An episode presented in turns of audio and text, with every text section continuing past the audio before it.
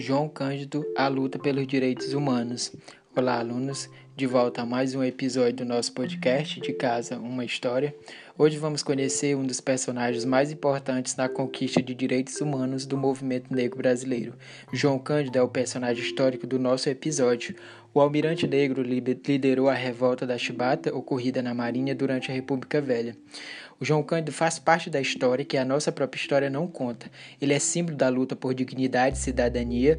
O legado de João Cândido se estendeu como marca na cultura do país e da defesa dos direitos civis. Não é à toa, na década de 1970, o Aldir Black e João Bosco compuseram a canção Mestre Sala dos Mares, cuja letra presta homenagem a João Cândido. Relembrar João Cândido hoje significa compreender que seus gestos trazem à tona problemas ainda inquietantes para a sociedade brasileira, como o racismo, a desigualdade social, a violência cotidiana do Estado sobre as camadas populares da população e a democratização das Forças Armadas, sem esquecer o mito de que existe uma, uma tradição ordeira e pacífica da história do Brasil. A origem de João Cândido. Ele é filho de escravos. João Cândido não nasceu em Senzala, mas numa choupana, onde moravam seus pais, João Cândido e Felisberto e Ignácio Felisberto, em 24 de junho de 1880, portanto, 140 anos do seu nascimento em 2020. João Cândido, ele nasce na região do interior do Rio Grande do Sul, na localidade Coxilha Bonita, na fazenda de Vicente Simões Pereira. É Vicente Simões Pereira que vai conduzir João Cândido à vida na Marinha. A condição da família era de cativa e vivia em uma chamada liberdade, numa espécie de, liber, de liberdade, numa espécie de acordo né, com o proprietário, situação que não era incomum em outras partes do Brasil. Tá? O João Cândido ele vai entrar na Marinha a partir dos 14 anos de idade. A instituição nessa época né, era composta por 50% de negros e 30% de mulatos e 10% de brancos. A maioria dos marinheiros assim era composta por homens pobres, geralmente filhos de escravos, que recebiam salários irrisórios e eram constante, e eram constante humilhados. Os castigos físicos haviam sido abolidos no exército em 1890, mas na marinha persistia a aplicação de chibata, que recaía principalmente sobre os marujos, pois ocupava a base da hierarquia nacional.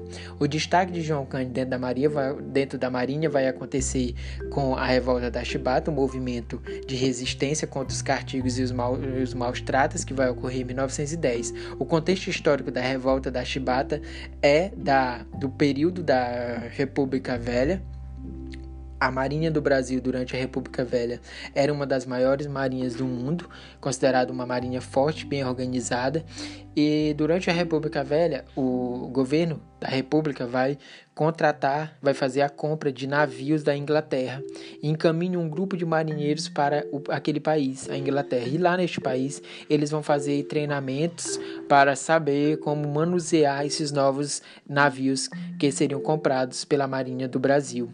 É nesse contexto que João Cândido é encaminhado para a Inglaterra junto com os seus companheiros e lá ele percebe e observa as lutas dos marinheiros por liberdade, por igualdade de trabalho, né, por direitos civis. A partir desse momento, quando João Cândido volta ao país, né, ele vem com essas, com, essas, com essas ideias de liberdade né, incutidas junto com o seu grupo. E a partir desse momento, João Cândido organiza né, um, grupo, um grupo clandestino e organiza esse movimento da Revolta da Chibata que vai estourar em 1910. Tá? É, o contexto do, resumidamente, o contexto da revolta da Chibata, né, e todo o, a, o processo né, do que ocorreu durante a revolta da Chibata, né? essa, revol essa revolta leva esse nome, né? e tudo isso nós vamos conhecer agora, que é entre, mil, entre 22 e 27 de novembro de 1910, os marinheiros protagonizaram nas águas da Baía da Guanabara a revolta da Chibata. Para conter a marujada, formada por negros e mestiços na marinha, a ordem era mantida à base é, da aplicação de castigos físicos como o chicote. A rebelião recebeu a a cunha da revolta da chibata justamente por representar a reação dos marinheiros à aplicação de castigos físicos. Entretanto, ela também se, encarrega, se encarregou de expor publicamente a violência do Estado contra a população pobre, o racismo e a, e a crueldade reinante em meio à oficialidade das Forças Armadas. Bom, gente, a chibata era a punição herdada da Marinha Portuguesa e, no Brasil, ganhara uma conotação ainda mais pesada por conta de suas associações com a escravidão.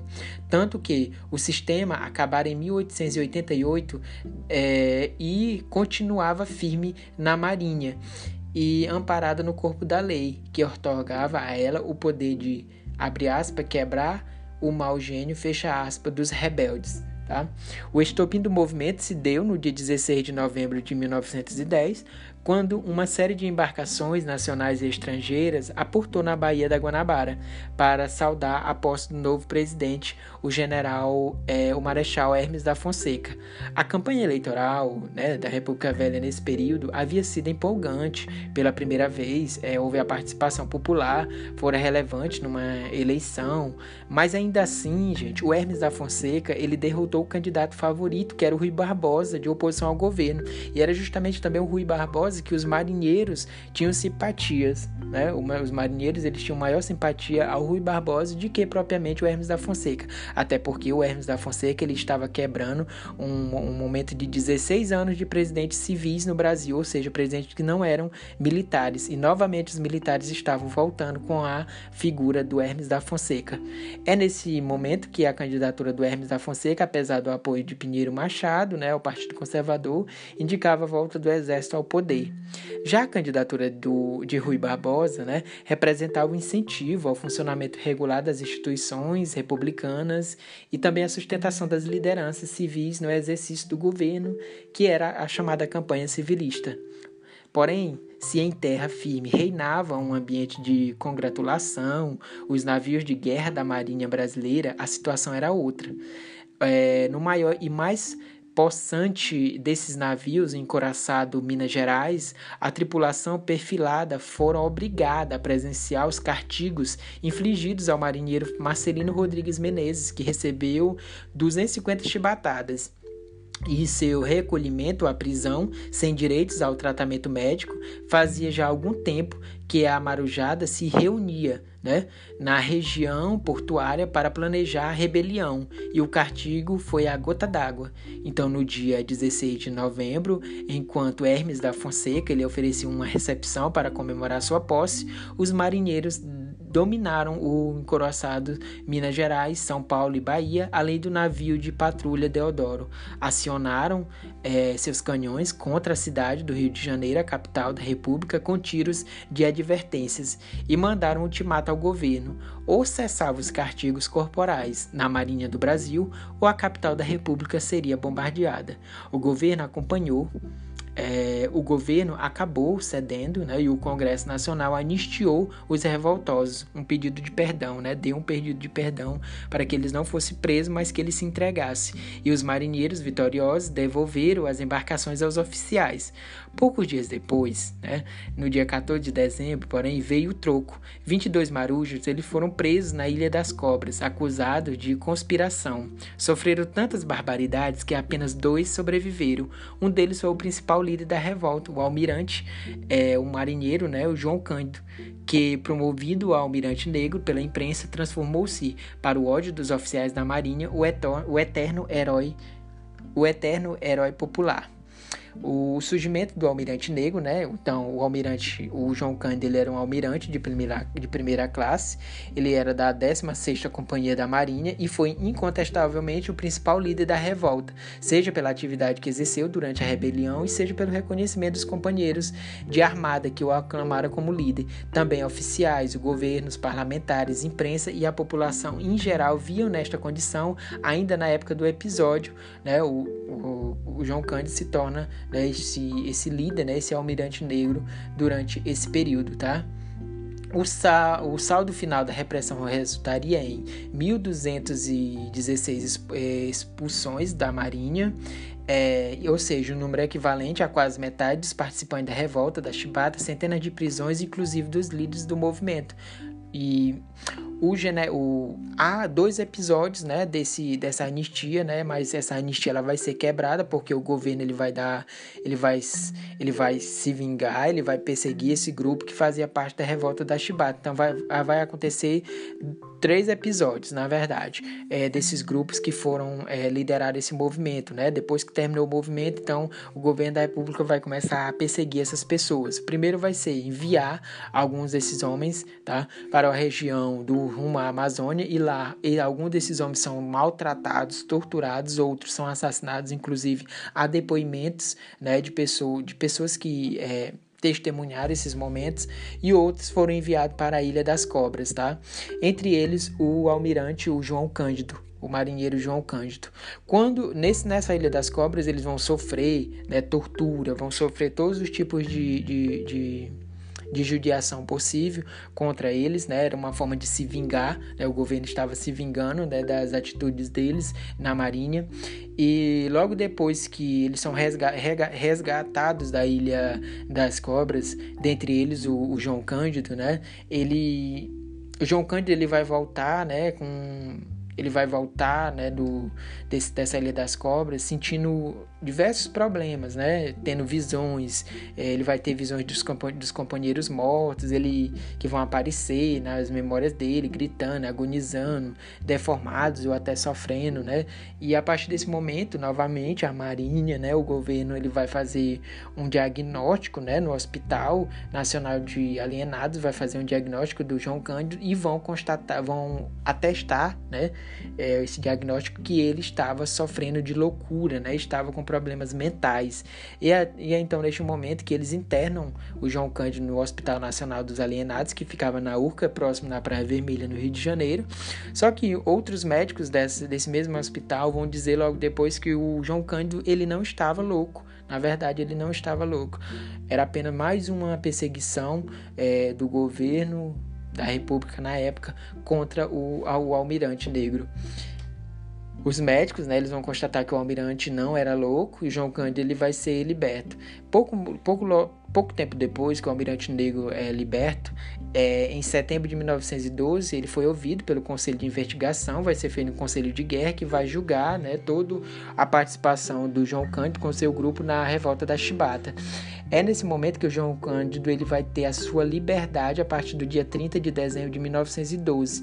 Ao sair da cadeia, o João Cândido, precedido pelo noticiário dos jornais, encontrou uma pequena multidão que aplaudiu e consagrava me, na, a, na mesma data. A sentir o gosto da liberdade, o João Cândido ele teve notícia ruim, embora não surpreendente. Ele acabara de ser excluído dos quadros da Marinha de Guerra do Brasil. Foi o último dia em que usou a farda.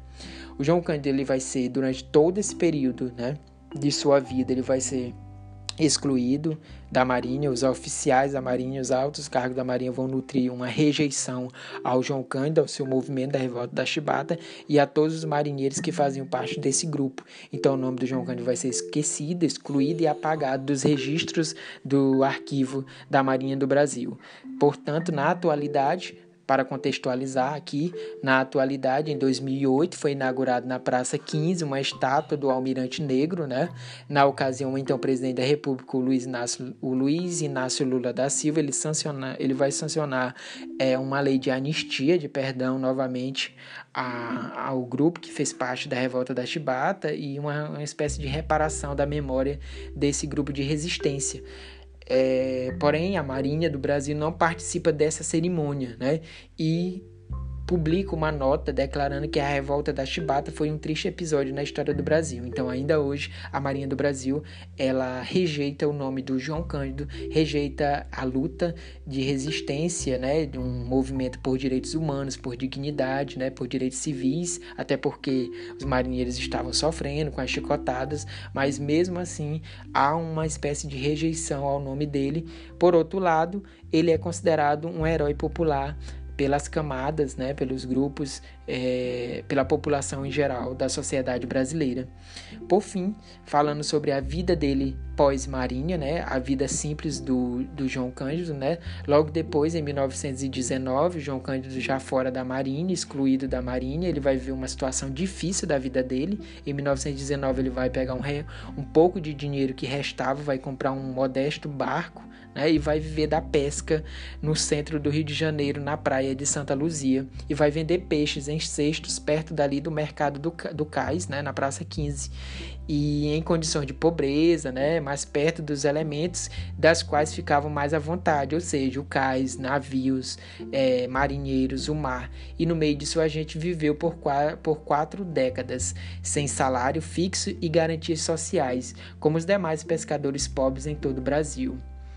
O que a gente pode é, entender aqui, né, pontuando com a nossa atualidade, refletindo com a nossa atualidade, desse modo, na vida do a vida desse ex-marujo, né, a batalha agora era outra, semelhante à que era e ainda é encarada por milhões de brasileiros pobres, ou seja, os desafios enfrentados na sociedade brasileira, como trabalhadores sem vínculo empregatício formal, sem direitos trabalhistas e previdenciários, sistema de transporte coletivo desconfortável e demorado, falta de apoio sistemático à terceira idade, moradias urbanas nas periferias afastadas do local de trabalho, precariedade de saneamento, falta de energia elétrica regularizada, esgoto, água, encanação e calçamento, ausência de atendimento de saúde adequada. Nesta luta cotidiana e anônima, o líder da revolta da Chibata também mostrou fôlego, eficiência e capacidade de resistência. As formas de dominação e desigualdade que ele enfrentou na rebelião e na sobrevivência podem ter mudado, mas não desapareceram e, em boa dose, permanece atualmente apesar das conquistas e avanços de direitos humanos e garantias sociais. Então, o João Cândido, quando ele sai da Marinha, ele vai viver uma vida um pouco deprimente, né? Umas condições de pobreza, né? Ele não vai ter emprego fixo, né? E a vida dele vai se, ele vai se tornar um civil comum na sociedade brasileira e ele não vai ser reconhecido pela Marinha pela sua importância histórica nesse movimento de resistência, né?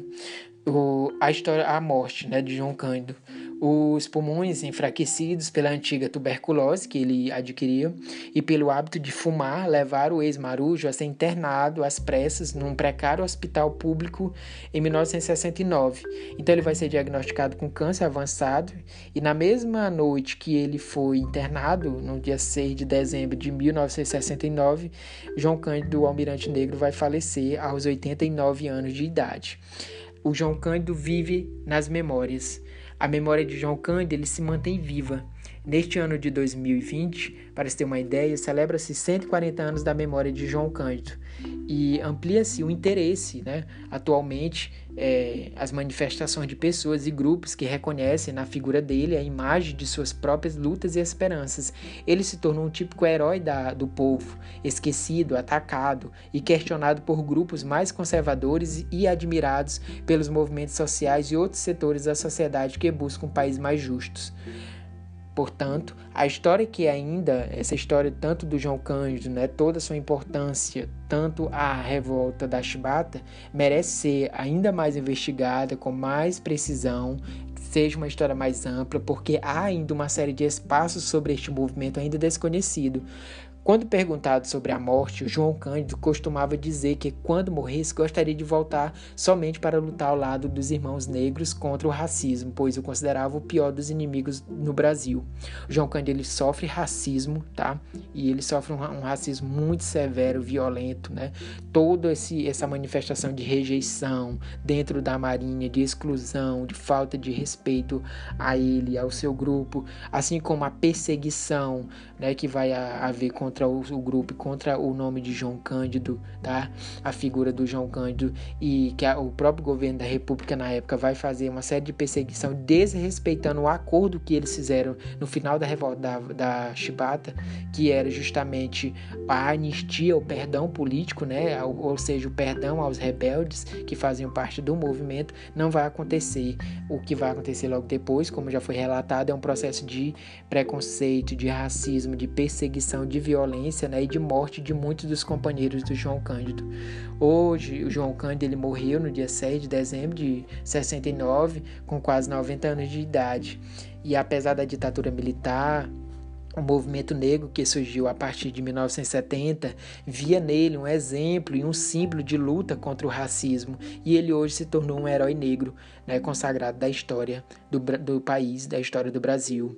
Hoje João Cândido é lembrado e é homenageado dentro e fora do Brasil, é tema de teses, livros, estudos, peças teatrais, nomes de ruas, enredos de escola de samba. O nome de João Cândido e sua liderança na revolta da Chibata ganha as ruas e João Cândido começa a ser reconhecido como um dos heróis populares, um dos heróis negros da nossa história é, do Brasil. Então, João Cândido, a luta pelos direitos humanos é um dos momentos, dos marcos da história do país de resistência, dos movimentos de resistência durante esse período da República Velha. Espero que vocês tenham gostado desse nosso podcast de hoje, que destacamos aqui o contexto histórico e toda a importância da, do nosso personagem, João Cândido, esse almirante negro que liderou a revolta da Chibata no Rio de Janeiro no período da República Velha. Até o próximo episódio.